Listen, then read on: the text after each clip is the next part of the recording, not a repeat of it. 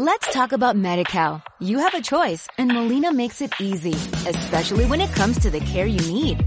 So let's talk about you, about making your life easier, about extra help to manage your health. Let's talk about your needs now and for the future.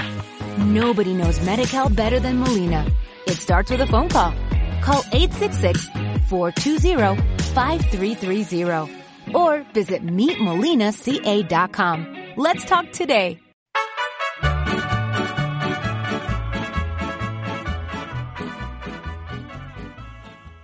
Buenas a todos, somos el Pozo Podcast, bienvenidos a un nuevo episodio. Aquí estoy yo, Alex Pereira, y os presento ya para que puedan hablar y que no os parezca rara su voz cuando suene a Carla. ¿Cómo estás, Carla? Muy bien, gracias, Alex. ¿Tú cómo estás? Muy bien también. Y también hoy nos acompaña Rada. ¿Qué tal estás, Rada? Bien, gracias. Qué gusto estar aquí con ustedes. Igualmente. Eh, bueno, si no nos conocéis, somos El Pozo. Eh, algunos nos conoceréis más como Casa Verde y somos una asociación que trabajamos aquí con universitarios. Cada semana traeremos eh, un episodio y vamos a repasar un poco de actualidad, vamos a hablar de temas interesantes, así que sin más, eh, paso a lo que va a ocurrir esta semana en nuestra comunidad, por si estáis interesados. En primer lugar, eh, decir que nos sigáis en nuestras redes sociales, en Instagram, porque ahí os vais a enterar de todo lo que yo voy a decir ahora y de lo que pueda olvidar. Y nuestra red social es arroba el pozo casa verde, ahí nos podréis seguir y enteraros. Eh, esta semana tenemos café inglés el martes, así que si queréis aprender o practicar vuestro inglés, podréis hacerlo con Jay, que es uno de los que trabajamos en este El Pozo, y él es nativo de Estados Unidos, así que habla muy bien inglés, mucho mejor que yo, y podréis practicar. El miércoles tendremos Among Us, que es el juego que era de moda en diciembre más o menos, eh, pero nosotros seguimos jugando, porque es muy divertido y a todos nos encanta funar a Garrett. Así que si queréis conectaros para pasar un buen tiempo con nosotros, eh, el miércoles por la noche estaremos. Yo soy malísima jugando. Mato a la gente enfrente de todo el mundo, entonces... no pasa nada, hay que practicar. La práctica hace al maestro, incluso para los juegos tontos. Eh, y por último, lo que está pasando estas semanas son los triangulitos. Si no habéis escuchado qué son los triangulitos, pues son algo nuevo que hemos incorporado para tener conversaciones pues más pues personales y no así como en Zoom con un montón de gente que es súper extraño y súper raro. Y lo que hacemos es eh, cada mes tendremos un en vivo en el que vamos a introducir un tema y las tres siguientes semanas vamos a estar en estos triangulitos, que serán tres conversaciones con tres personas, uno de ellos será un miembro del staff y eh, pues eso durante tres semanas, todo con tres es porque es eso, el punto del triangulito. claro. Como nosotros ahorita. Como nosotros ahora mismo. Somos un triangulito. Somos el triangulito online para que todos nos escuchéis. Así van a ser parecidos, un poco diferente el tema. Pero la idea es esa, conversar y que todos aprendamos algo. Eh, si queréis apuntaros, podéis entrar en la bio de nuestro Instagram y ahí hay un formulario y podéis rellenarlo y os incorporaremos a uno de los triangulitos para las dos próximas semanas, que son las que nos quedan antes del siguiente en vivo, que será el martes 23 de febrero, creo que esa es la fecha. Y si no, es el último martes de febrero. Eh, ya buscáis la fecha que también tenéis. Lo siento, no te puedo ayudar, no recuerdo. Sí. tenéis un calendario en internet. Si estáis escuchando esto, tenéis internet, podéis buscarlo, no pasa nada. Ok, pues eso es todo lo que está pasando. Eh, vamos a la noticia que os he preparado para comentar hoy. Hay dos nombres propios, por así decirlo. GameStop y Reddit. Claro. ¿Sí? Sí, ha sido una noticia relevante en los últimos días. Es lo de la bolsa y eso. Es lo de la bolsa. No, entiendo, pero eh, explícame, a ver. Os voy a explicar. Os he traído a la historia desde el principio, más o menos, no desde el principio de los tiempos, pero desde más o menos hasta donde yo he podido seguir. eh, GameStop, para los que no lo conozcan, es una empresa de venta de videojuegos que pues hoy en día está perdiendo dinero cada año porque la gente ya no va a comprar juegos físicamente, los compra por plataformas virtuales. Tipo como un blockbuster, pero de videojuegos. Bueno, pero para comprar, blockbuster era más de alquiler, pero sí. Entonces, igual que Netflix acabó con blockbuster prácticamente, las plataformas virtuales como Steam y, bueno, otras tampoco me hacen eh, patrocinio como para que las publicite, eh, pero eh, esas plataformas pues se han cargado prácticamente a las empresas que venden videojuegos físicamente. ¿no? GameStop estaba en sus horas bajas, por así decirlo.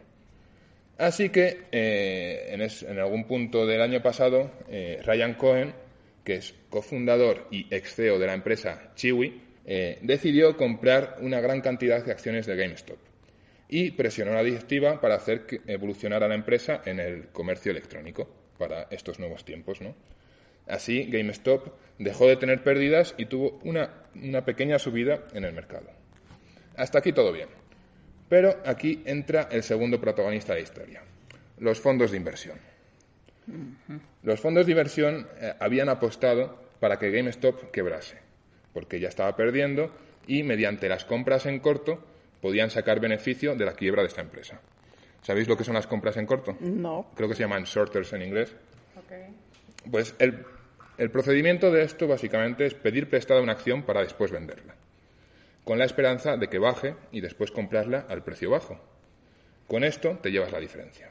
Es decir, una acción está a 20 dólares, por ejemplo, y la pide prestada y la vende a 20 dólares, aunque técnicamente todavía no es suya, ni siquiera la ha pagado. Y una vez la acción baja, siete días después, por ejemplo, a 10 dólares, compra la acción que pidió prestada y gana esos 10 dólares de diferencia. Esto es lo que se practica y se llama comprar en corto y es una forma de ganar dinero rápidamente, que es legal y que se hace.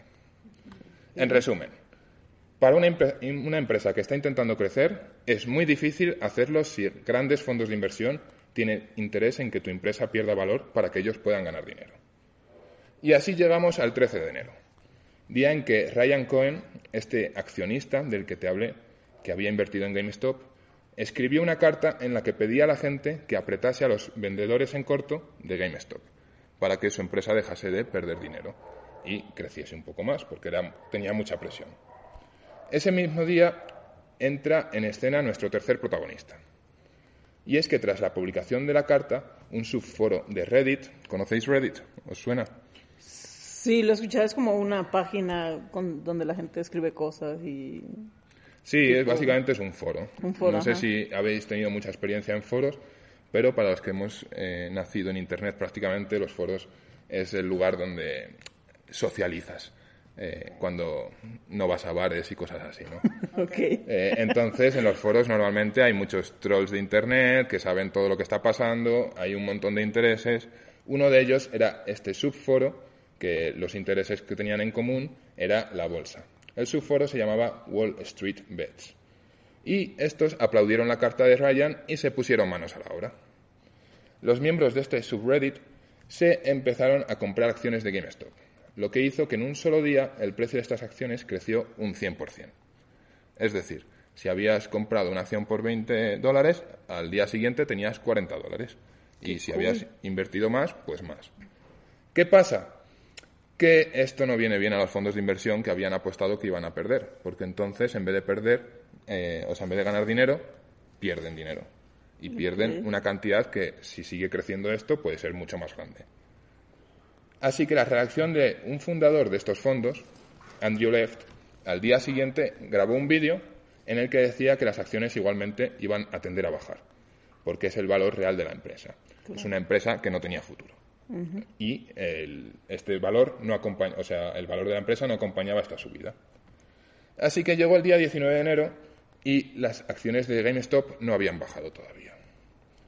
Así que el fondo de este señor, eh, que se llama Citron Research, publicó el siguiente tweet.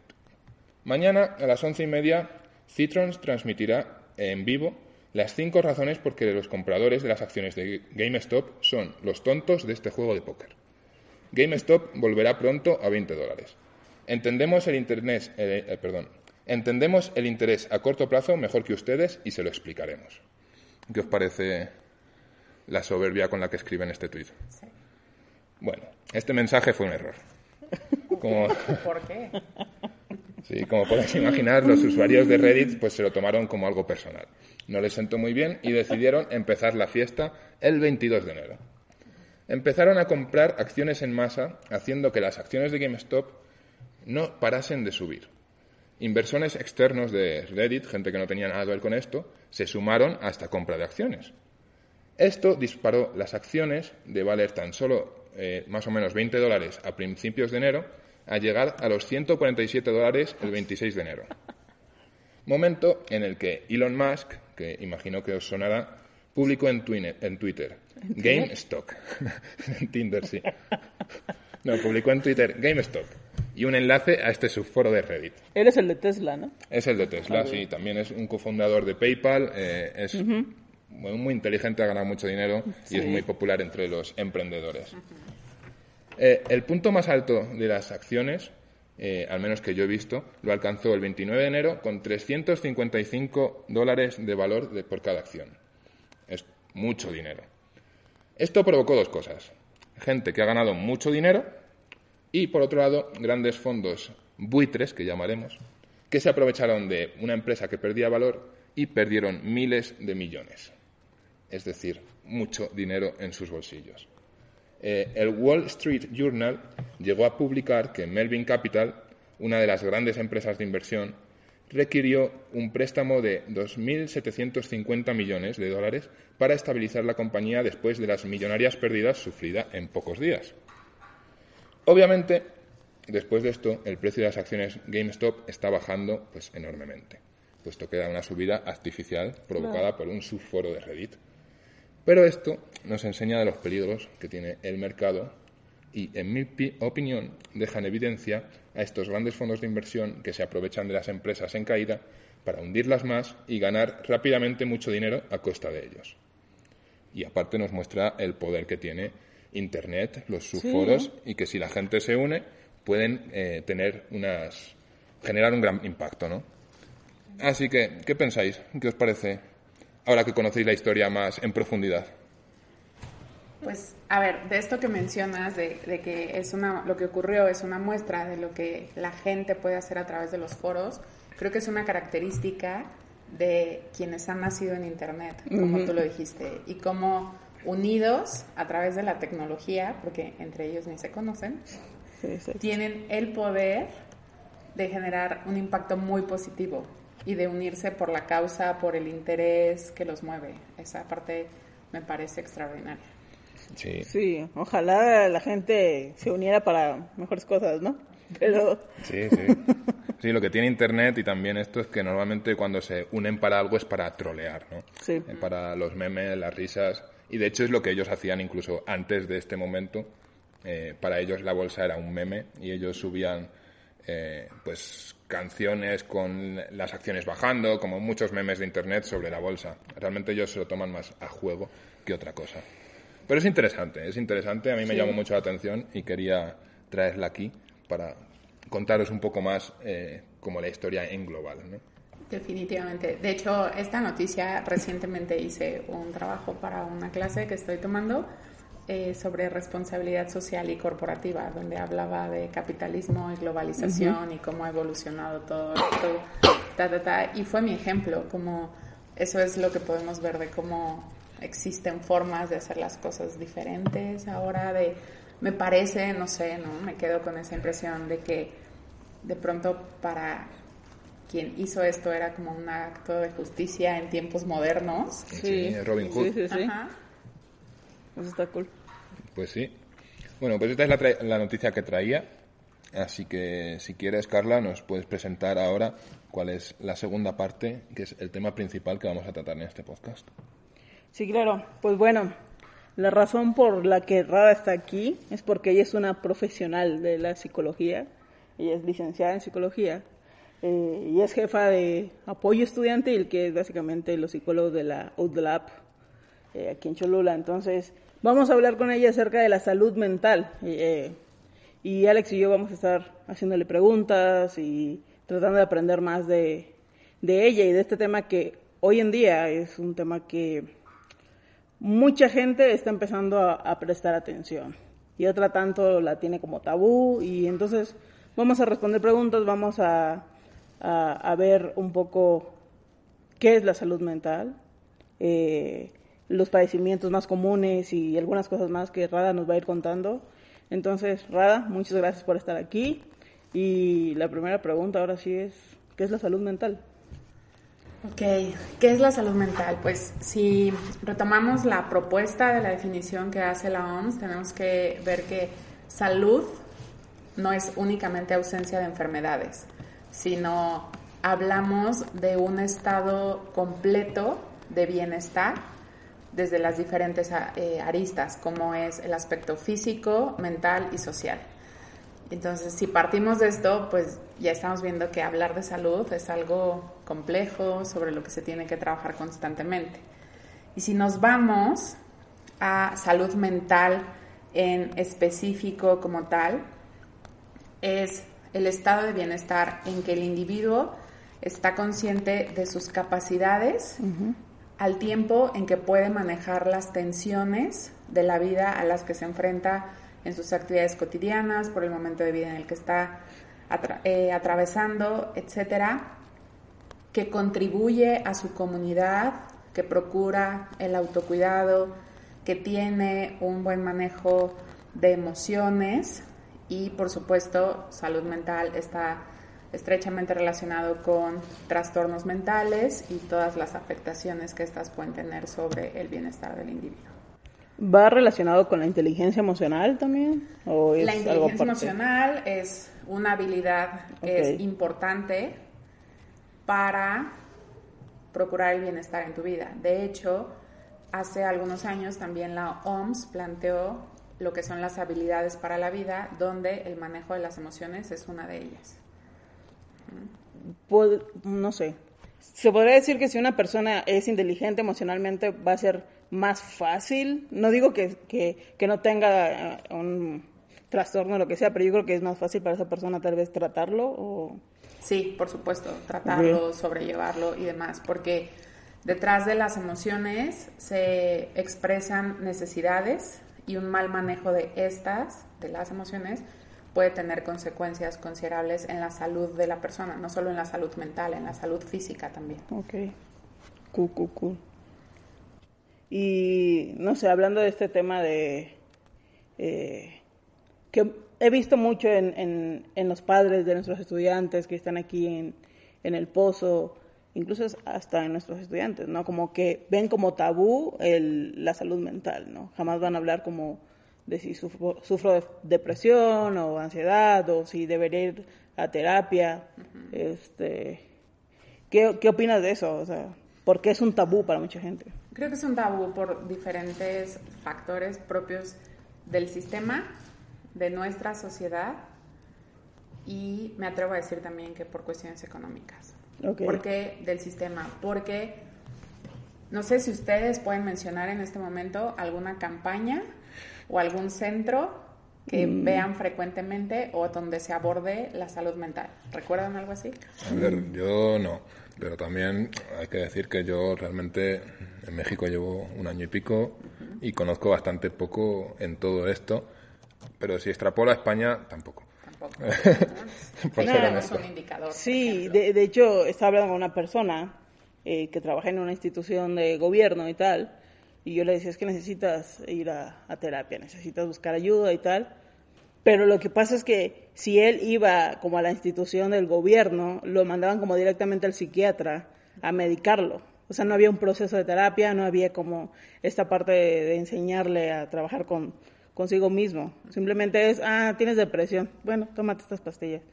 Sí, y esa es otra cosa, ¿no? Entonces, a ver, como para unir eh, esto que tú mencionas y lo anterior es la salud mental, desafortunadamente, no es una prioridad de atención para el sistema, para el gobierno, en cualquier sistema de salud. Podemos hablar de cualquier otra especialidad de salud, pero la salud mental no. Y prueba de eso es eh, el deterioro significativo que tienen las instituciones enfocadas a brindar eh, salud mental o la ausencia de las mismas o la complejidad para acceder a este tipo de servicios. Entonces, ese es uno.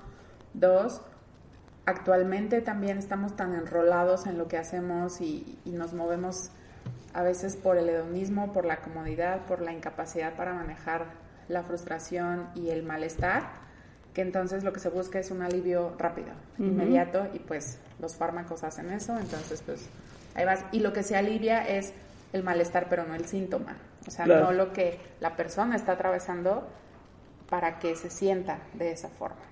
No, y si vienes va con un fármaco, porque mucha gente se mete como en drogas ya de otro tipo, eh, adicciones y... Sí, por supuesto. Y entonces eso en cuanto a, al sistema ¿no? de, de, salud y gobierno y todo lo que quieran agregar en este rubro. Por otro lado, la sociedad. Se tiene también esta creencia de que ir al psicólogo o buscar un servicio de salud mental, cualquiera que sea la especialidad, hace referencia a estoy loco. Y para empezar, creo que aquí valdría la pena preguntarnos qué es estar loco, porque pues yo a veces me he sentido sí, pero porque estoy eufórica, porque estoy contenta, porque hay algo que me tiene apasionada en ese momento, porque me siento muy feliz, no sé, ¿no? Entonces, se tiene esta creencia también, así como muchas otras, o sea, podríamos hacer casi otro capítulo de todos los mitos de y otro es como, ¿por qué no puedes resolver tú tus problemas? Ah, exacto. Ajá también, eh, y es pues porque no tienes que poderlo todo, ¿no? ¿no? Y sabes que es otra cosa que me preocupa un montón, que últimamente he visto, es como los papás que dicen, no, yo te voy a ayudar. O sea, como le dicen a, sus hijos, no, no, necesitas ir a terapia, aquí en casa te vamos a ayudar y vamos... Es como, no, o sea, se necesita un profesional. Muchas veces los padres causan los traumas.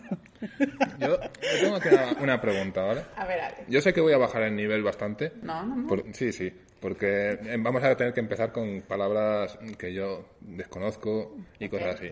¿Qué diferencia hay entre un psiquiatra y un psicólogo? Ok, un psiquiatra es alguien que estudió medicina, es alguien que puede prescribir un tratamiento farmacológico desde el conocimiento que tiene de cómo funciona el sistema nervioso, el efecto de las hormonas y todo esto en el ser humano o en la conducta del ser humano como tal y que desde ahí puede atender trastornos mentales. Mientras que un psicólogo es alguien que estudió psicología, que no puede medicar, esto es súper importante decirlo, no puede medicar porque desafortunadamente hay quienes lo hacen. ¿Un psicólogo en algún punto puede medicar o nunca? O sea, si se tiene una maestría en algo, una especialidad o algo, ¿no? Sería muy complicado. Digo, si estamos hablando de un perfil con una formación ya más clínica hacia la medicina y demás, podría ser, pero aún así tendría que referirlo con un especialista como tal, porque no tiene una algo que lo avale como tal, ¿no? Es bueno saber eso. Eso es como importante. Y vaya, porque un psicólogo si bien estudia y sabe cómo funciona el sistema nervioso y el organismo y todo, no conoce como muchas otras cosas mucho más específicas y demás, y sobre todo eh, con, con, todos los medicamentos que un individuo pueda llegar a consumir, pero con los que se prescriben para los trastornos mentales y demás, hay que ser súper cuidadosos en las dosis, en la forma en que se suministra, en eh, pues la control, el control más bien de otros aspectos que puedan influir en que esto afecte al individuo mientras lo asimile, etcétera algo complejo, por eso no puede. Ok, tengo otra pregunta. Sí. Nunca he ido a un psicólogo o psiquiatra o lo que quieras. Si voy, ¿qué me voy a encontrar? No sé si es una pregunta demasiado amplia, pero yo me pongo en la piel mía misma porque nunca he ido a un psicólogo y si algún momento lo necesito, pues a mí no me gusta en general, por lo que sea, y esto ya es problema mío, ir a gente a que me cure a menos que estoy muy, muy mal. O sea, tardo mucho tiempo en ir al médico y cosas así. Entonces, una de las cosas que me hacen, por ejemplo, o me pueden hacer no querer ir a un psicólogo, es que no tengo ni idea de cómo voy a encontrar si voy a un psicólogo. Entonces, ¿qué puedo esperar eh, si voy por primera vez al psicólogo? Ok, yo creo que aquí esta respuesta es un poco entre qué me voy a encontrar y qué busco. Ok. Ajá, porque a partir de esa necesidad que yo tengo o de esa situación que en el momento me está siendo difícil de manejar, y qué me hace buscar ayuda es el que, voy a buscar, ¿no? O sea, si yo creo, o si llaman caché que esto es algo que se viene presentando desde que yo era niño, niña, eh, si es algo que solo pasa en ciertos momentos, si es algo que, o sea, que tiene más que ver con ideas que traigo y demás, entonces es como hacia dónde puedo ir. Creo que cada psicólogo, dependiendo la formación, la orientación que tenga, porque existen diferentes corrientes en la psicología, etcétera, te puede ofrecer algo diferente. Y cada caso que se atiende es único, finalmente. Creo que aquello en lo que valdría la pena reparar es cuál es la formación del psicólogo con el que acudo, sobre qué enfoque trabaja, con qué tipo de eh, temas o padecimientos tiene experiencia, cuál es la forma de trabajo, o sea, que me describa qué vamos a hacer en una sesión y demás, y en la medida en que yo vea si eso tiene que ver con lo que yo estoy buscando, con lo que me llevó a solicitar la atención, yo ya puedo ir viendo como tal. Yo, yo he ido, he, tenido dos terapeutas. Okay. Eh, la, la, primera, las dos me han encantado, pero han sido muy diferentes mis experiencias con ellas. La primera era mucho como el hoy, o sea, como que lo que estoy viviendo, mi presente y cómo estoy viviendo y tal. Y la segunda era mucho desde mi infancia, como ver todos los eventos que han pasado en mi infancia, cómo viví mi relación con mis padres y tal, como muy, eh, no sé, como muy, no sé si profunda sería la palabra.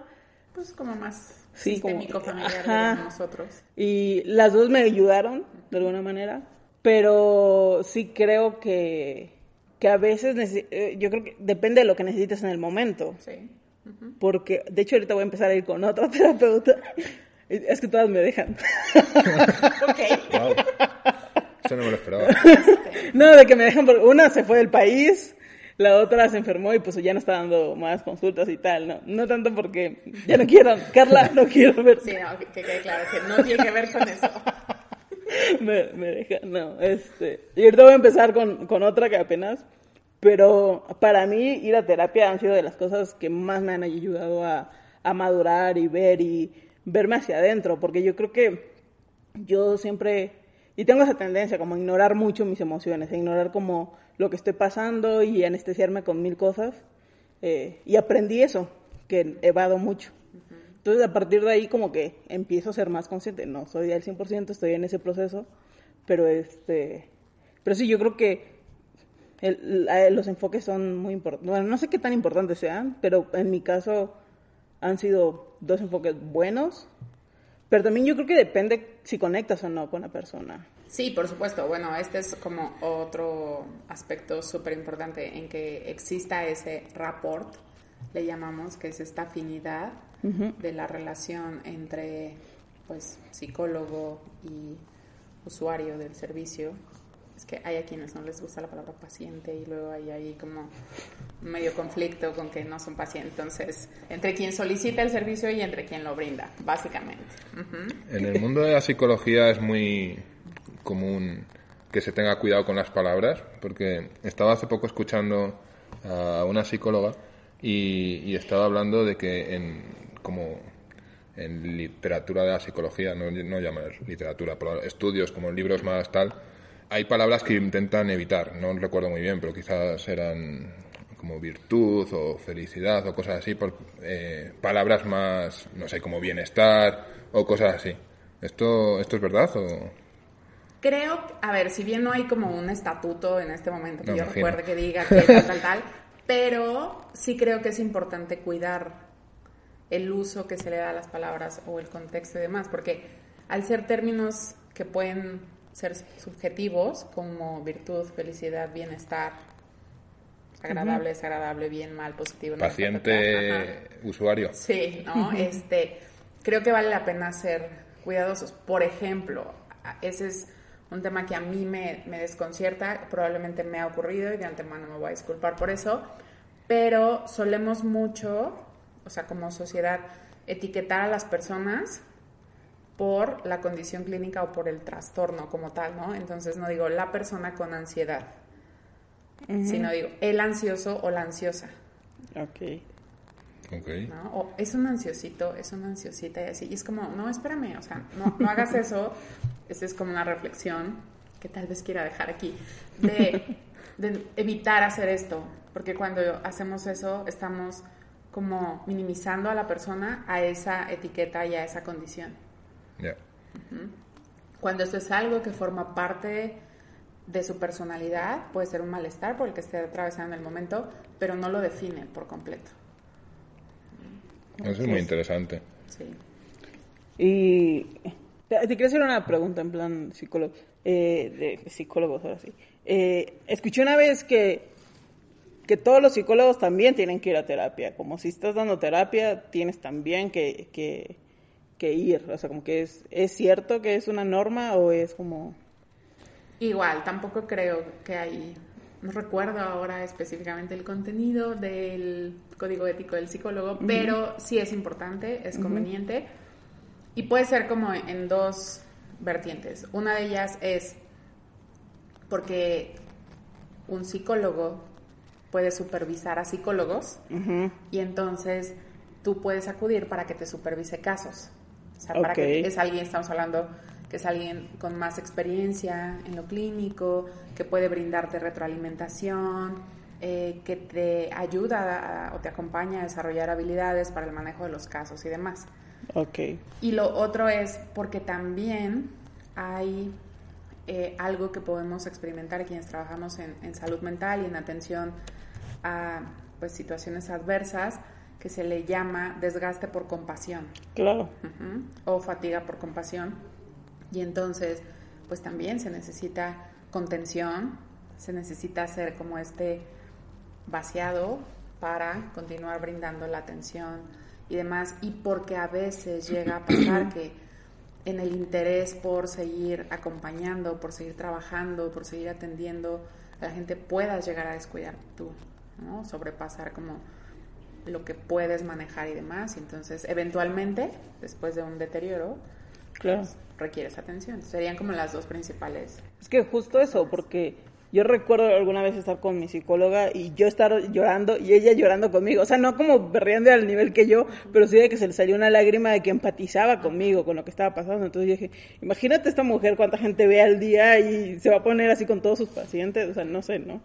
Pero sí se me hace como una carga bien grande, como estar viendo gente y lo que absorbes, no sé, de alguna manera. Sí, por supuesto. Creo que ahí eh, hay que ser muy coherentes con el autocuidado, quienes trabajamos en esto, porque si no, pues después las consecuencias para ti son considerables. Claro. Entonces, Sí. Y bueno, eh, para seguir más con el tema, porque creo que nos salimos cañón.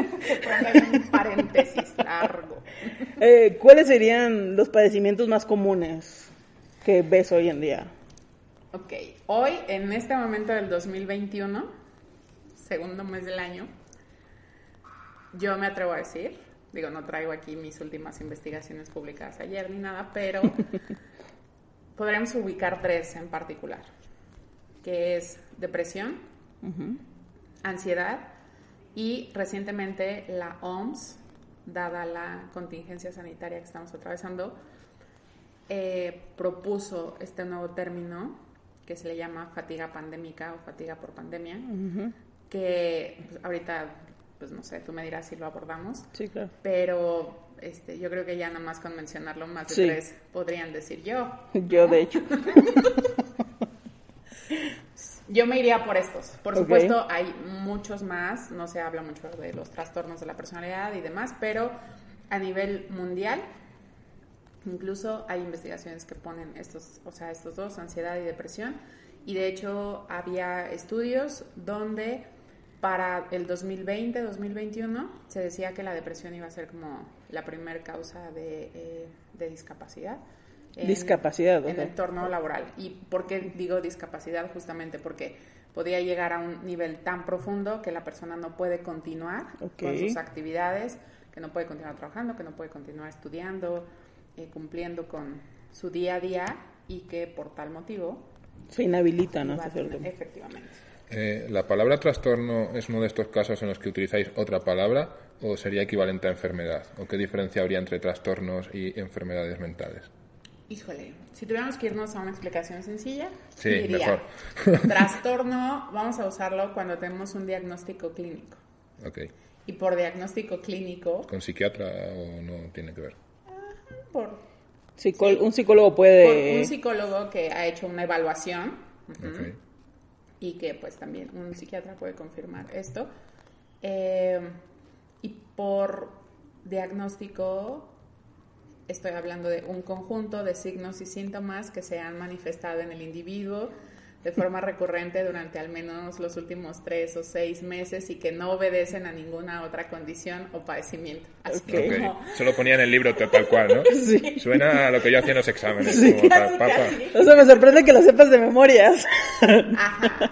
Sí, porque creo que es una de las cosas en que hay que ser como muy, muy cuidadosos porque, o sea, puede ser bien fácil, ¿no? Como, ay, tengo, este, no sé, taquicardia, estoy muy irritable y todo. Yo creo que tengo ansiedad y te metes a internet y haces un test de cinco preguntas y ya te dice, ¿no? Como...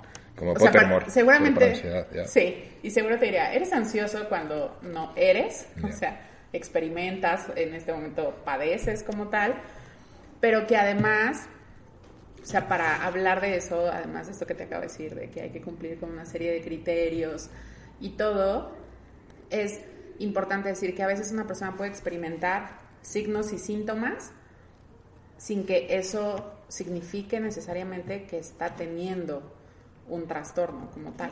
Ok. O sea, como hablar de un trastorno es como ya llegué a esa línea de todos los indicadores y experimentar rasgos y síntomas es como estoy antes de y además es un momento súper oportuno para intervenir. ¿Y, qué serían esas cosas? Como... Eh, pues, por ejemplo... Eh, no sé si síntomas sea la palabra.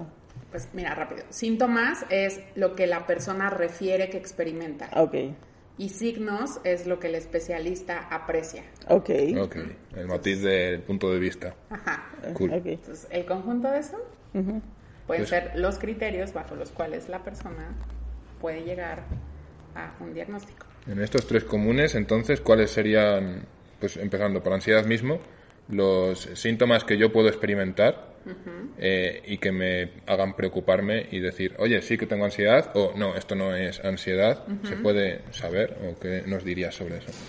Ok, de forma muy general, porque también si nos fuéramos al manual donde está todo esto especificado encontraríamos muchas cosas, pero por ejemplo, en el caso de la ansiedad estaríamos hablando de eh, taquicardias o como un ritmo cardíaco mucho más acelerado que lo que comúnmente, eh, mareos, falta de aire, eh, deseos repentinos de llorar, la persona puede referir sentirse estresada, eh, tener algún temor sin saber a qué obedece o cuál es la causa de esto, inquietud, hipervigilancia. ¿Qué es hipervigilancia? Estar como muy atento todo el tiempo a todo lo que está pasando. Como paranoico ahí un poco... bueno, exactamente no, pero... para que yo lo entienda. Sí, sí, claro. sí, es justo eso, ¿no? O sea, como, como este estar checando todo el tiempo. Okay. ¿no? Como si los cinco sentidos estuvieran súper despiertos y estar ahí todo el tiempo, ¿no? Cuenta como tipo tox. Puede ser, aunque eso ya puede llevar como a otro tipo de diagnóstico o eso, pero de repente tener ahí como una serie de... De que me regreso a ver si se reviene a puerta tres veces o cosas así. Pues ahí ya son más como comportamientos o, o rituales. Ok. Pero también puede ser una forma en que esto se llegue a manifestar, por supuesto, ¿no?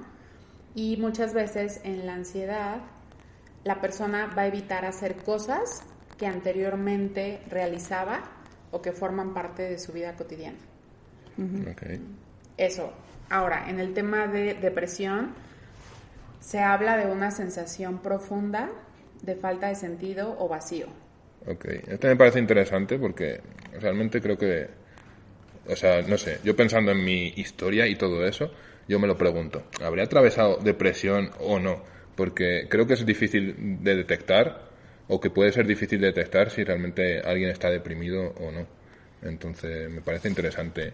Sí, por supuesto, es, es complejo como llegarle a, un diagnóstico como tal. Digo, ya cuando se evalúa, cuando se tiene la experiencia y demás, sí es, pero yo te puedo asegurar que si en este momento saliéramos a caminar, bueno, no podemos, ¿no? Estamos encerrados por pandemia, pero... si no hubiera pandemia. Si no hubiera pandemia y fuéramos a una plaza, ¿con cuántas personas te cruzarías en el camino? No sé, 100, digamos, ¿no?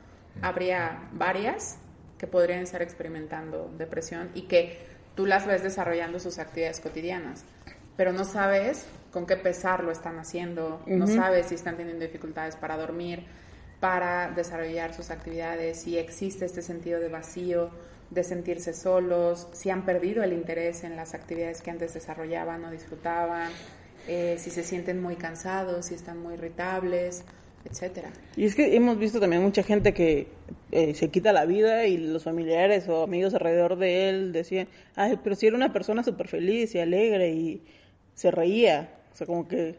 Sí, claro, por supuesto.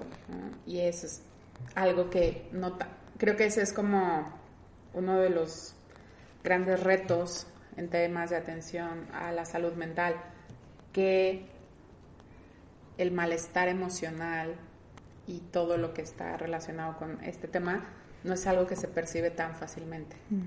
O sea, si tú tienes colitis, gastritis, lo sientes y, y, hay algo y te impide comer, te impide sentirte bien, igual otro padecimiento, ¿no? Aquí es mucho más complicado. Sí, estaba pensando que muchos de los que nos van a escuchar probablemente son universitarios, al fin y al cabo el Pozo Podcast está para ellos, y estaba pensando como si yo fuese universitario en esa edad, eh, todos estos síntomas, o al menos, perdón, o signos o lo que quieras, no sé, no sé cuál es la palabra, da igual. Todas Pero estas manifestaciones. Todas estas manifestaciones que se experimentan, o al menos unas cuantas de ellas, me parece que son cosas que pueden ocurrir durante el tramo de adolescencia, eh, yo que sé, dejar de tener interés en ciertas actividades que antes tenías y cosas así. Entonces yo creo que es una etapa eh, en la que puede ser muy difícil saber que está, que está cambiando para que si estás deprimido por algún motivo o cosas de este tipo. Eh, quizás solo es pensamiento mío. Y, muchos llegarán eh, quizás a la universidad todavía en estado de depresión sin saberlo, porque la depresión no tratada puede durar mucho, mucho tiempo, imagino. Sí, por supuesto, podemos hablar de algo crónico incluso. Entonces, sí, y creo que justo así como lo mencionaste, es importante decir que la adolescencia, juventud, eh, es un periodo, de, es una etapa de mucha vulnerabilidad para los seres humanos por los múltiples cambios a nivel físico, hormonal y demás que se están experimentando, esta necesidad de construir la identidad y sobre todo donde actualmente eh, existe como esta necesidad de definirnos tanto a partir de tus gustos, tus intereses, de aquello a lo que te afilias, en lo que desarrollas, etcétera. Entonces, pues es como una lucha constante. Y si a eso agregas también otros cambios que pueden estar ocurriendo, como el desarrollo de una vida amorosa, el experimentar otro tipo de actividades, el salir de casa para ir a la universidad y entonces de pronto ahora ser autónomos, no solo para ir a clases, sino para manejar las finanzas, atender sus necesidades básicas, este, mantener un espacio limpio, ordenado, la ropa, la comida, o sea, son como muchas cosas que también se van viviendo en duelos incluso, ¿no? Porque, o sea, los duelos no solo es perder algo, sino también cuando se cierran ciclos. Y entonces eso, por supuesto, puede dar pie a que esto ocurra, a que prevalezca, incluso a través de las diferentes etapas como tal, y desde ahí pues vale la pena estar como súper atentos y que cuando tú, eh, bueno, quienes nos están escuchando cachan que ya no hay este gozo por las actividades que antes disfrutaban, que existen dificultades para dormir, que eh, tengo problemas para comer o solo se me antoja azúcar, este, carbohidratos. Eh, que están muy ricos. Sí, por supuesto, por supuesto, ¿no? Eh, que el apetito aumentó considerablemente o disminuyó muchísimo, esta falta como de, de sentido, el sentirse vacíos, con poca esperanza, el que no pueden hablar o pues mencionar planes, objetivos, sueños a futuro, esta falta de interés, ese es como algo súper importante en cultivar sus relaciones sociales, en pasar tiempo con amigos, con compañeros, en hacer, en practicar sus hobbies y eso. O sea, si lo va sumando, ya son como ahí señales a las que hay que prestar atención. Y, y siendo por ejemplo, si tengo una alguien que sé que sufre depresión, ¿qué cosas puedo hacer yo o qué cosas no debo hacer para ayudar a esa persona a, vivir su depresión o salir de eso? Hay algo que a mí me gusta mucho que se le llama principio de realidad y es esta parte de decirle a la persona lo que yo percibo de cómo está.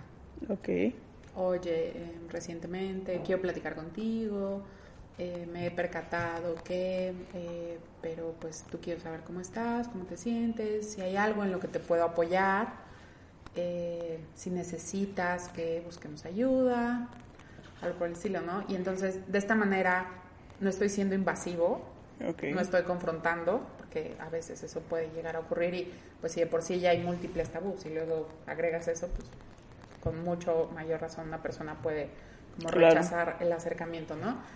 Y por otro eh, lado también es favorecer, ¿no? Si estamos hablando de alguien con depresión, favorecer la activación conductual, ¿no? ¿Qué Que es eso? puede ser empezar por actividades sencillas que pueden brindar bienestar a la persona. Ya. O sea, y desde una caminata, desde vente, vamos a sentarnos un ratito aquí en el sol, este, ¿cómo estás? ¿Cómo te va? ¿Qué necesitas? Eh, un, un mensaje, una llamada para hacer un chequeo, donde esto también le dice a la persona como hay alguien a quien le importo, que está pensando en mí.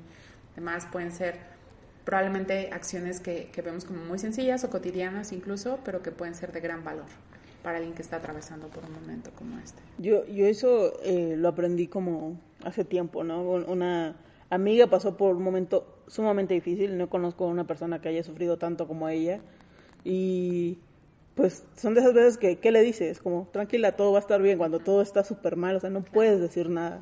Y recuerdo que lo único que hacía con ella era salir a caminar y estar, estar Sí. con ella. O sea, y si quería ir por un café, yo estaba ahí y tal Sí. porque no había nada que yo pudiera hacer para, para hacerla sentir mejor. O sea, entonces, no sé, creo que es algo muy importante estar. Y que creo que esto es de lo más bonito que le podemos regalar a las personas, nuestra presencia, o sea, el estar. Y cuando hay de pronto este deseo de querer hacer algo por la persona, pero no sé, se vale preguntar como, ¿hay algo que pueda hacer por ti? ¿Hay algo que pueda hacer por ti para que te sientas mejor? Y Sí. eso, pues, además de mostrar un interés genuino, también permite ver como si lo que yo quisiera hacer o, o aquello que no había contemplado, lo puedo hacer y es significativo para la persona. No, y cero de decir de, ya no estés deprimido. Sí, eso, ¿no? Así, si me preguntas cuál es lo, qué es lo que nunca le tienes que decir a una persona que está eh, experimentando depresión, es échale ganas. O sea, porque además, ¿dónde están las ganas? O sea, ¿dónde No las compro? tiene, ¿Con qué vitamínico este, se reproducen en mi cuerpo? O sea, no, entonces evitemos el échale ganas. Ya realmente uno se da cuenta de todas las cosas que no sabe y de todas las, no sé si se puede decir, pero cagadas, no sé si es una palabra que sea demasiado, que puede cometer por su ignorancia. Entonces, creo que hablar de estos temas al final también es importante porque nos trae, o sea, quita esa parte del tabú, porque de lo que no sabes, pues normalmente no hablas tampoco.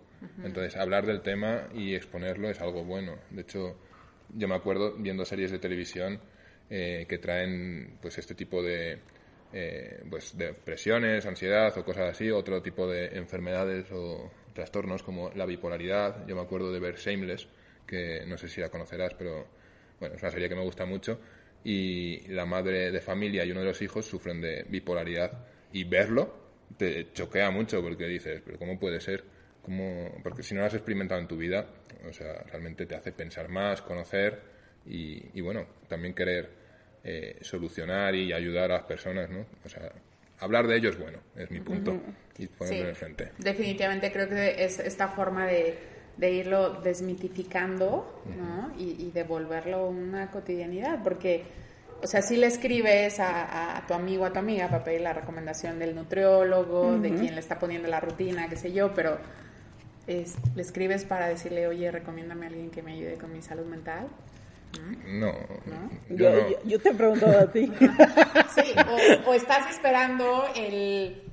O sea, no, tienes un recordatorio que te dice el segundo en que debes estar conectado para comprar los boletos para algo, para ver Sí. el capítulo de tu serie, una película, pero ¿cuánto tiempo se posterga hacer Sí. una llamada Sí, Sí. la verdad a que un sí. psicólogo, no? Sí, yo desde que mi última terapeuta me dejó. Porque estaba enferma. Porque estaba enferma. este, ha pasado como un año. O sea, yo sé que a mí me hace mu- mu- mucho bien, ¿no? Ir a, terapia, entonces dije, debería, debería, debería buscar otra y tal. Y pues tenía un par de recomendaciones de amigas y tal. Y hasta apenas esta semana dije, ok, ya, voy a escribir un mensaje y, y hacerlo. O sea. Y aquí en esto que dices, a, a ver, tú lo estás diciendo como en, o sea, lo tenía pendiente y de pronto un día dije ya, ¿no? Desafortunadamente estamos, y perdón si estoy generalizando, pero estamos más acostumbrados a hacer algo desde la intervención. Y por Sí. intervención entiéndase cuando esto ya va avanzado. Sí, de hecho, así fue conmigo. Yo estoy ahorita en una crisis eh, que para necesito. Hasta para comer. Es como... Mucha hambre. Sí, sí, sí, me cuesta mucho activarme en ese sentido. No, la verdad es que eso me pasó. De repente estoy otra vez con ansiedad y cosas así. Es como que necesito ir a terapia otra vez. Sí, o haces como pequeñas acciones, ¿no? O sea, como Sí. ahí algo suavecito, chiquito, pero tú sabes que volvemos, eso te alivia el malestar, pero no te estás trabajando lo que traes ahí de fondo, tal cual, ¿no? Entonces sí. Y si tengo un amigo eh, con un ataque de ansiedad que está pasando en ese momento, ¿qué es algo que puedo hacer como para intervenir y tal vez sacarlo de esa crisis en lo que se busca ayuda? Yo tuve una experiencia, mi primera experiencia con la ansiedad de otra persona, y tú vas a decir lo que hay que hacer y luego lo que sea, pero lo que me pasó a mí es que después de un partido de fútbol un amigo le dio un ataque de ansiedad, eh, no sé por qué, yo nunca lo había visto, y él se tumbó en el suelo y me contó que tenía, pues eso, como palpitaciones o lo que sea, y le costaba respirar, entonces yo dije, ¿qué hacemos? Me dijo, tráeme un vaso de agua. Entonces yo lo que hice en este caso fue traerle un vaso de agua, y esa es mi aportación. Sí, por supuesto. A veces las personas saben, a veces, o sea, si ya han trabajado, si llevan un tiempo padeciendo y eh, pues han desarrollado habilidades para el manejo de estas situaciones, saben qué es lo que pueden necesitar, ¿no? Desde respira, ¿no? O sea, como...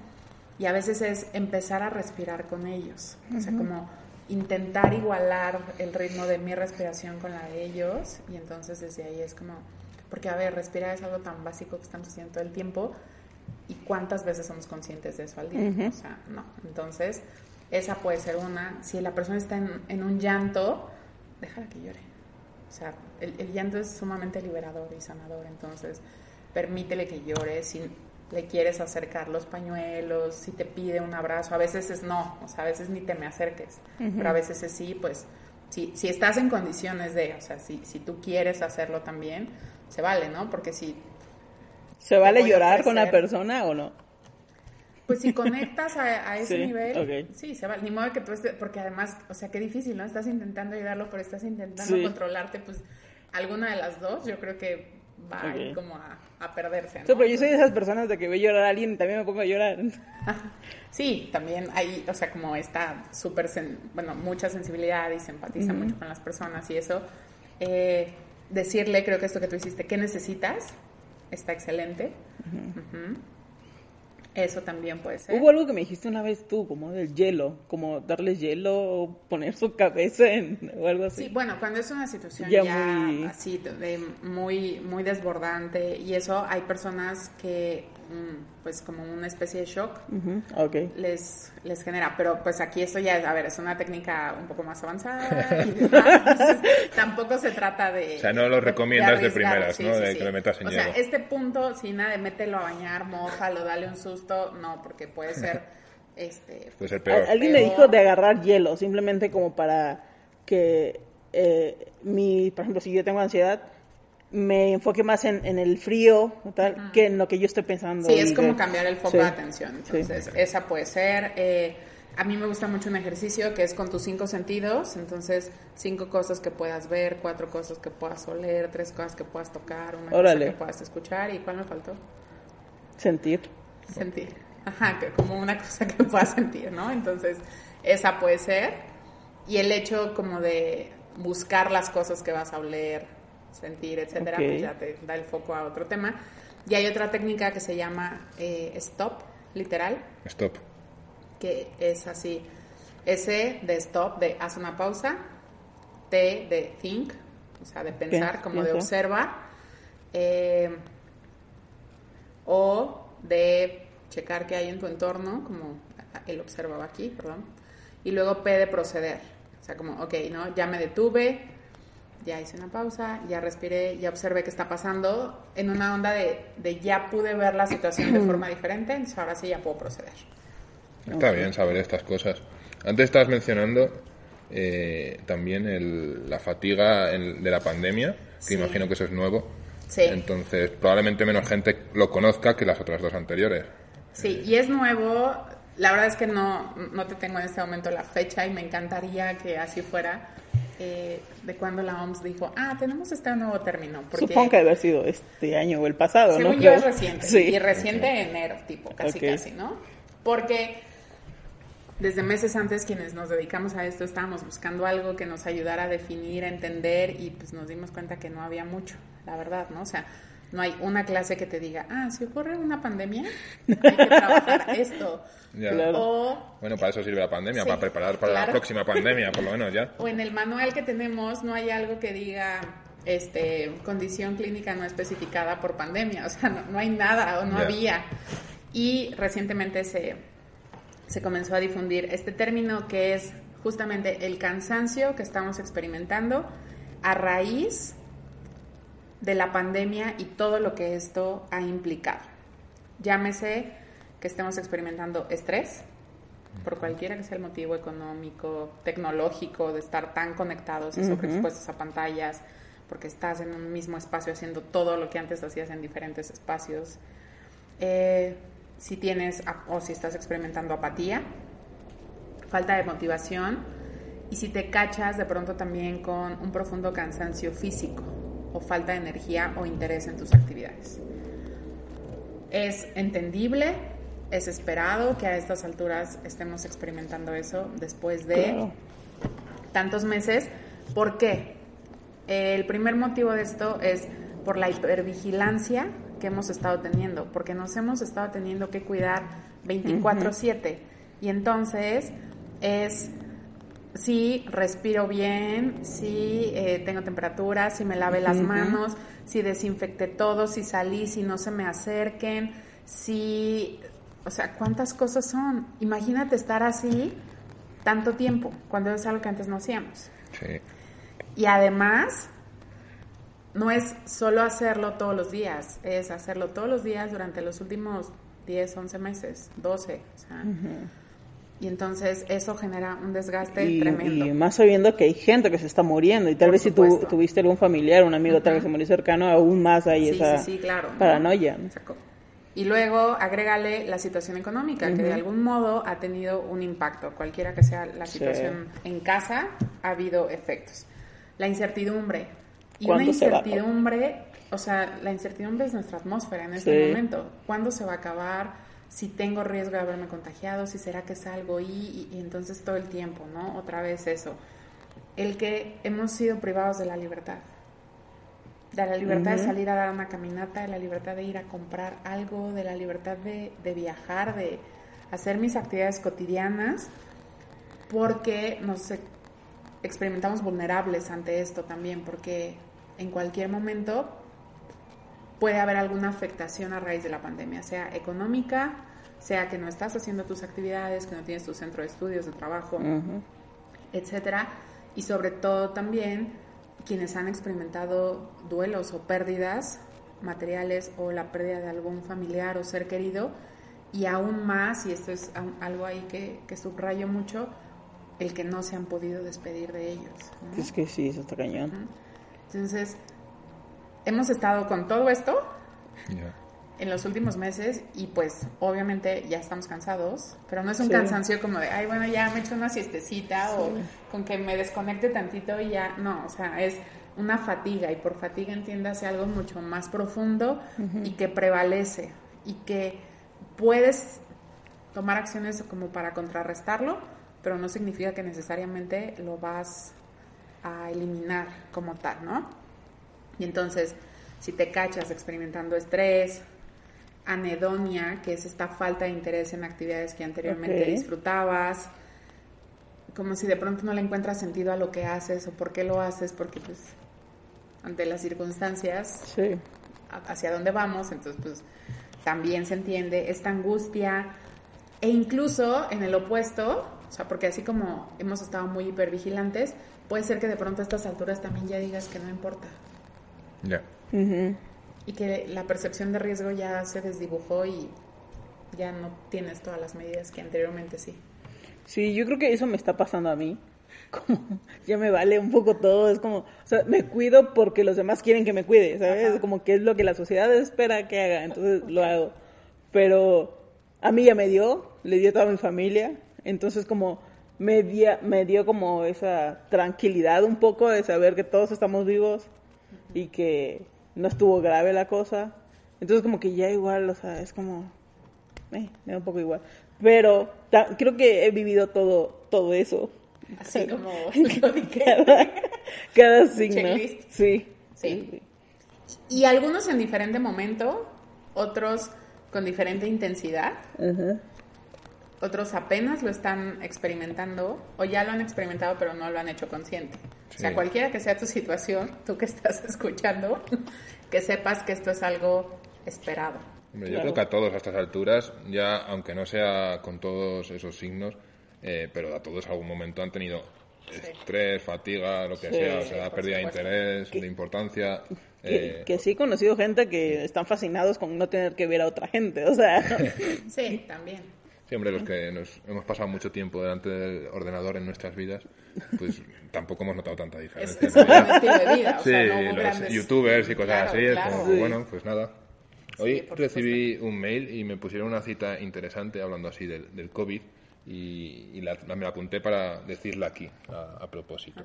Y eh, hacía referencia a este tiempo del COVID, de lo difícil que es a veces encontrar la motivación para hacer cosas y cosas así, eh, porque pues creo que antes lo mencionabas, que somos una cultura, yo creo, que queremos eh, rápidamente eficacia, ¿no? Como tomar cualquier cosa para curarnos ya y, y no solo aplicado a eso, sino a todo. Eh, queremos resultados ya. Y en el COVID ha habido pocos resultados a veces. Y la cita era así. Es del poeta y novelista escocés eh, Robert Louis Stevenson, que os sonará, y dijo en alguna ocasión, no sé muy bien en qué contexto, pero la cita eh, me, me la aplico para esto. Eh, no juzgues cada día por la cosecha que recoges, sino por la semilla que plantas. Entonces, a mí me, al leerlo esto hoy y hablando de esto del COVID, me hizo reflexionar mucho en eso, en las cosas que yo había podido plantar durante todo este tiempo, en vez de pensar en las cosas que había cosechado, que realmente he cosechado, pues quizás al final he cosechado algunas cosas que me han venido bien, pero intentar tener más esa mentalidad, ¿no?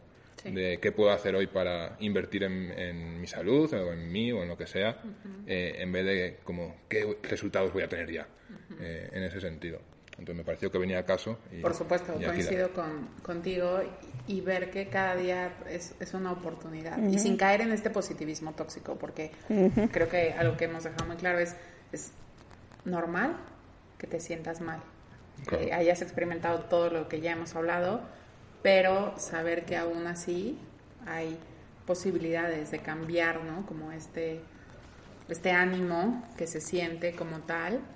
Y recientemente vi en Facebook eh, algo que me gustó muchísimo y era como, no pienses que es un día más, ¿no? O sea, velo como un día menos, o sea, como, y, y un día menos desde las semillas que he sembrado, desde aquello en lo que he podido poner mi atención, mi tiempo, en lo que me he enfocado, en los intereses que pude cultivar, en esa conversación con ese amigo, en ese libro, en esa peli, en esa conversación con mi familia, tal vez, ¿no?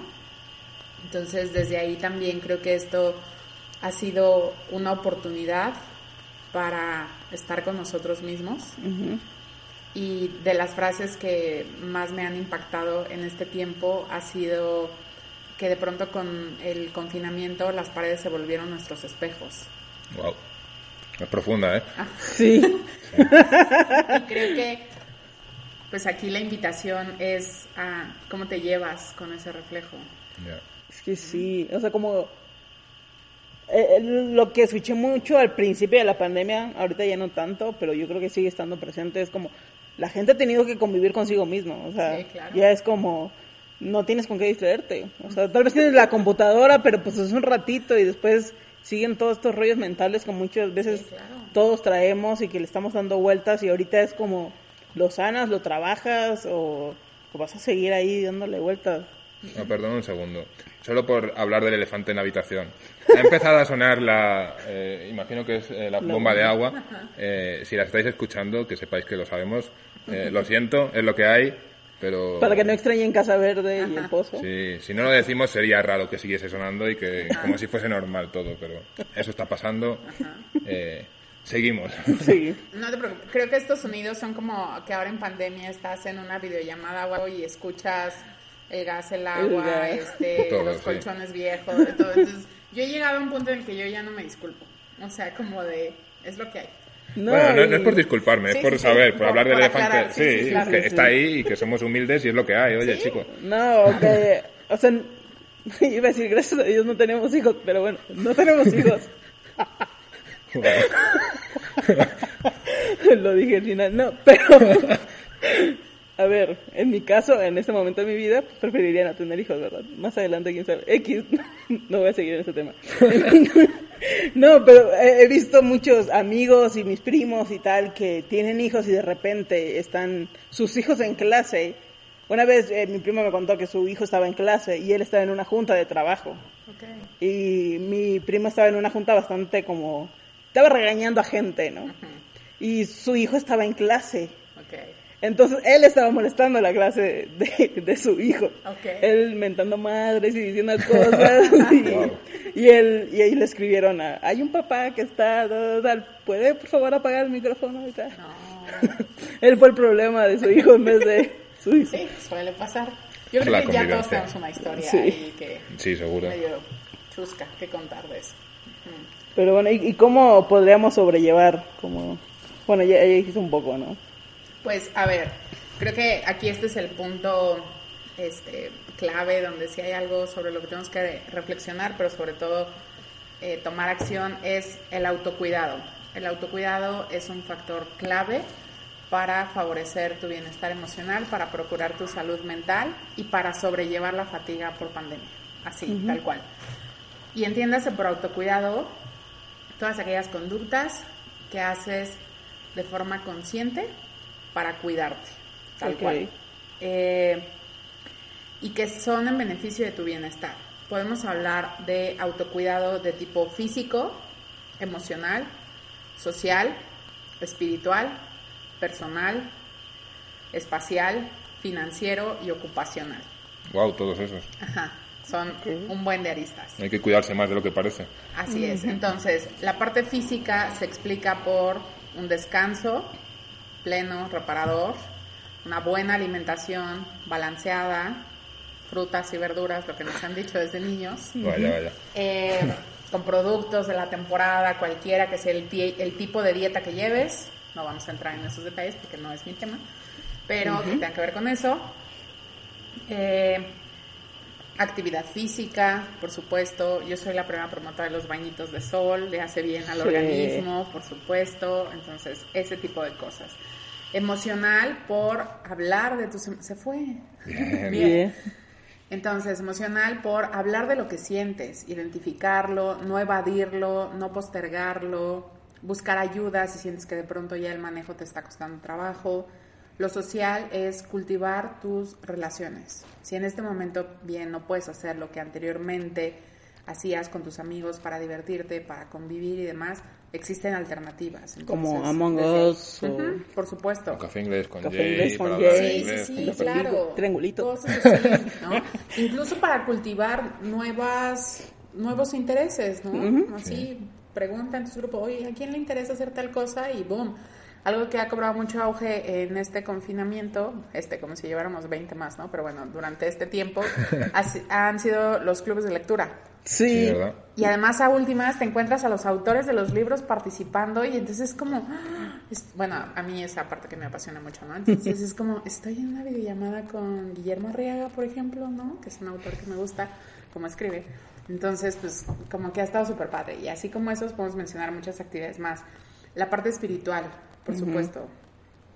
Esa relación que tienes con tu ser superior, esa conexión que puedes desarrollar con la gente que comparte tus valores, tus creencias, con quienes puedes reunirte a tener tus prácticas espirituales y demás, como no lo dejes, es importante y además, o sea, pues aquí te permite cultivar dos aspectos, ¿no? El social y el espiritual, entonces... Comunidad, al fin y al cabo. Efectivamente, ¿no? Creo que esa es como otra gran lección que esto nos ha dejado, es justamente la importancia de vivir y pertenecer a una comunidad.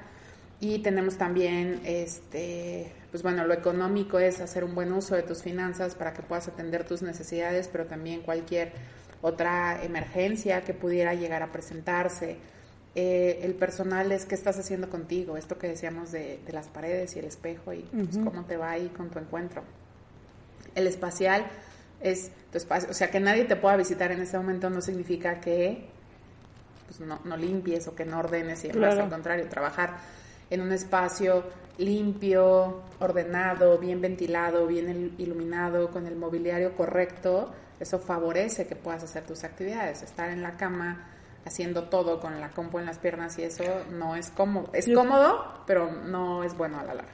Yo tuve que pedirle a mi papá que me hiciera un escritorio. Sí, por ejemplo, ¿no? Porque no tenía. Sí, sí, sí, Yo por tuve supuesto. que comprarlo también. Sí. Al final, eh, realmente das, te das cuenta de que para cuidarte tienes que tomar muchas más cosas. O sea, yo realmente, si esto es como salud, yo estoy enfermo, yo estoy insalubre en estos momentos. Eh, yo tengo aspectos que atender también. Sí, hay muchas cosas que tengo ahí. O sea, no sé si hay una en la que realmente pueda decir que estoy sano de todo lo que has dicho ahora. A nivel de comida, pues bueno, Uber Eats es un... Sí. Le estoy financiando la pandemia, así que... Y, y bueno, en muchas otras cosas, vaya. Sí. Eh, entonces, pues ojo ahí con, con eso, ¿no? Y por último tenemos la parte ocupacional, que de pronto esto nos ha dado también para estar muy ocupados, pero la pregunta aquí es ocupados en qué. O sea, que yo tenga videollamada tras videollamada o clase tras clase, porque ahora también pues es Sí. la tendencia, no significa que necesariamente esto va a ser bueno a la larga, porque de pronto se vuelve más una serie de cosas a las que tengo que atender que una serie de cosas que estoy disfrutando o en las que tengo atención plena. Entonces también ahí como ojo con eso, ¿no? que lo que vayas planteando en tu día a día te permita atender los diferentes aspectos. Y ya sé que nos lo han dicho muchísimo eh, y, y que hay gente que va a decir, ¿en serio escuchamos todo para que nos dijeran que establecer una rutina, procurar una alimentación balanceada, mantener actividad física, hablar de lo que sientes, cultivar las relaciones, eh, desarrollar actividades recreativas, eh, intentar tener contacto con la naturaleza y pedir ayuda si lo necesitas son factores claves para tu salud mental. Yo sé que suena un poco como a, ¿en serio eso? O sea, como el decálogo, ¿no? Es que si esperaban otra cosa, pues oye, no sé qué esperabas, no sé si querías una pastillita, pero ya te hemos dejado claro que las soluciones así rápidas tampoco funcionan Ah, Sí, sí, sí, normalmente, por ¿no? supuesto. Y si te das cuenta, estas son cosas que en, en teoría tendríamos que estar haciendo todos los días. Se entiende que a veces no las podemos hacer porque hay un sinfín de factores que pueden impedirlo, pero sí buscar el balance. Y en la medida en que eso ocurra, pues refieren mayor bienestar. Siempre me gusta decir que tu bienestar emocional, si lo quieren ver así, tu salud mental, es algo en lo que vas a trabajar toda la vida, no todo el tiempo. Y eso quiere decir que hay días o que hay momentos en los que hay que prestar más atención a ciertas cosas y otros en los que vas a fluir mucho mejor. Y al final es como tu cuerpo, ¿no? O sea, si tu cuerpo es sabio y te avisa y te da esas señales, ¿no? Entonces, si tú te vas a enfermar de catarro o lo que sea, pues tu cuerpo te está avisando y te va a poner señales para que te cuides, pues lo mismo con la salud mental, imagino, ¿no? Al final las señales llegan y ahí es cuando más atención debes prestar, a pesar de que no debes hacer pues el inconsciente de dejar tu salud mental ahí al aire y ponerte en situaciones súper de riesgo y cosas así, pues, pues no, no es muy beneficioso, pero es como quien se va a la montaña con la nieve y lleva poca ropa, pues Sí, no, no es sano, no es inteligente, quizás para un vídeo de YouTube está muy divertido, pero que no, que no lo hagas. Sí, Pues lo te con- expones al final, Claro. ¿no? Y eso lo convierte en una conducta de riesgo ya. Claro. Entonces, ahí va hacia, hacia el lado contrario. Eso es, si tuviéramos que hablar de una fórmula, es todo lo que acabo de mencionar. Y, y la realidad es que es difícil, o sea, Sí, sí, sí, es claro. difícil llegar a tener ese equilibrio en, en todos los sentidos, porque por el trabajo, el tiempo, andamos corriendo, vivimos una vida, pero yo creo que es el momento ahora, ¿no? Como de empezar a ver a- que estamos viendo hacia adentro y empezar a, a actuar conforme a eso, ¿no? A tomarnos los tiemp- nuestros tiempos. Yo ahorita, de repente esta semana me di cuenta porque con una amiga dije, vamos a hacer una meditación, 20 minutos, o sea, sin teléfono, eh, no sé, eh, nos guiamos por ciertas cosas y ya. Me costó un montón estar 20 minutos sin ver el teléfono. Ok. Y, y dije, ¿cuándo fue la última vez que estuve más de 20 minutos sin estar enfrente de una pantalla o hablando con alguien? O sea, de que conmigo. O sea, no lo recuerdo. Hasta ese punto no recordaba, porque me levanto y agarro el teléfono. o, y luego la computadora. Y ahí estoy todo el día y al rato pues ya terminé de trabajar, pues una serie. O me voy a poner a jugar. Entonces como, o sea, no pasaba un momento como, ok, voy a meditar, voy a pasar mi tiempo con Dios o tal. O sea, como que, no sé, o sea, estoy tan distraída en muchas cosas que... Y dije esta semana, creo que necesito por lo menos empezar mi día 20 minutos sin el teléfono o sin nada. Sí, sí, sí. Y es algo que quiero hacer, pero me cuesta un trabajo tremendo. Porque estoy tan habituada a eso.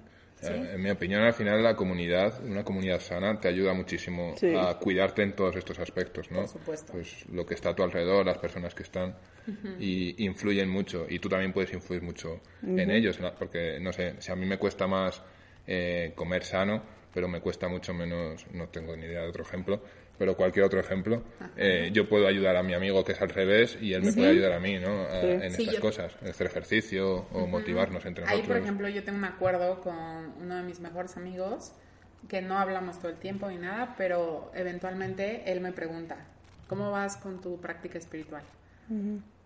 Porque él sabe que eso es importante y yo sé que es importante y que lo necesito, pero que de repente al final lo dejamos mucho, sí.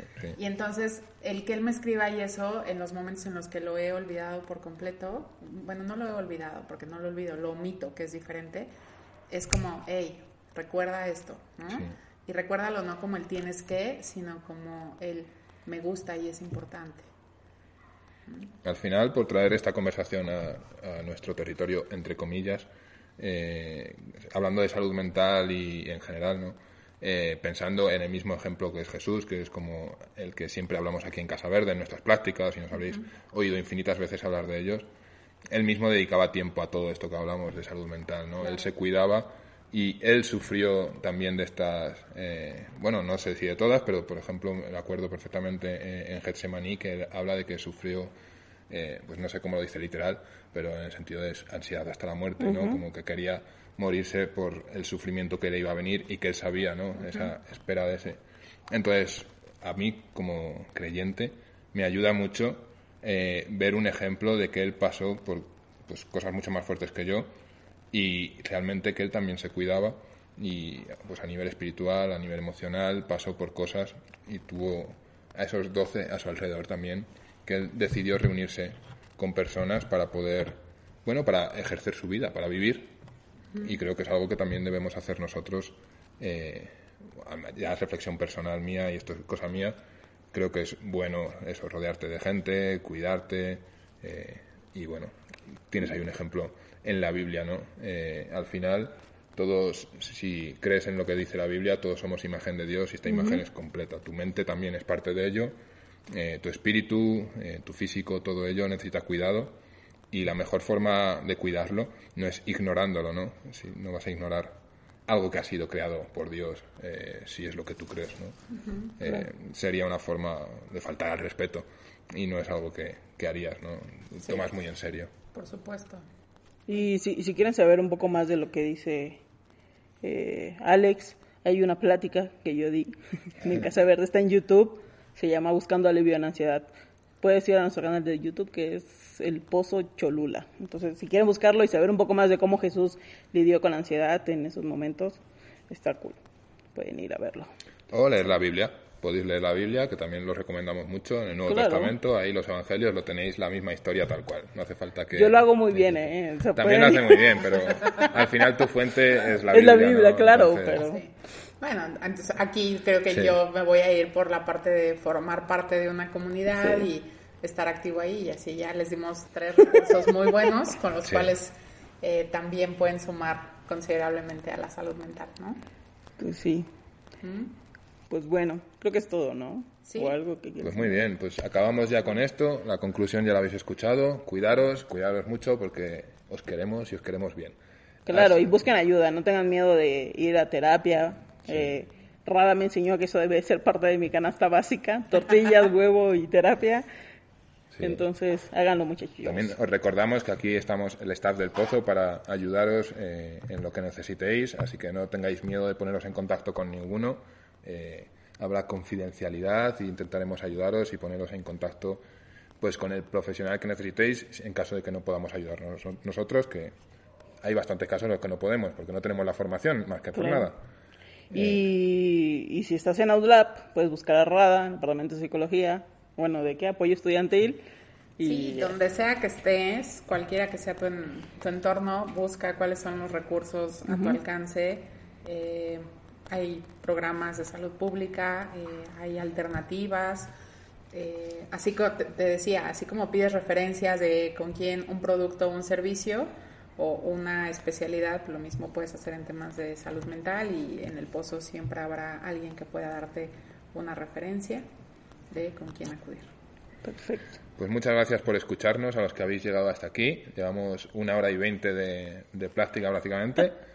Así que, bueno, encantados. Nos vemos la semana que viene. Eh, un saludo y un abrazo. Hala, Bye. Bye, gracias por la invitación. No, hombre, de nada. un placer. Let's talk about MediCal. You have a choice and Molina makes it easy, especially when it comes to the care you need. So let's talk about you, about making your life easier, about extra help to manage your health. Let's talk about your needs now and for the future. Nobody knows MediCal better than Molina. It starts with a phone call. Call 866-420-5330 or visit meetmolinaca.com. Let's talk today.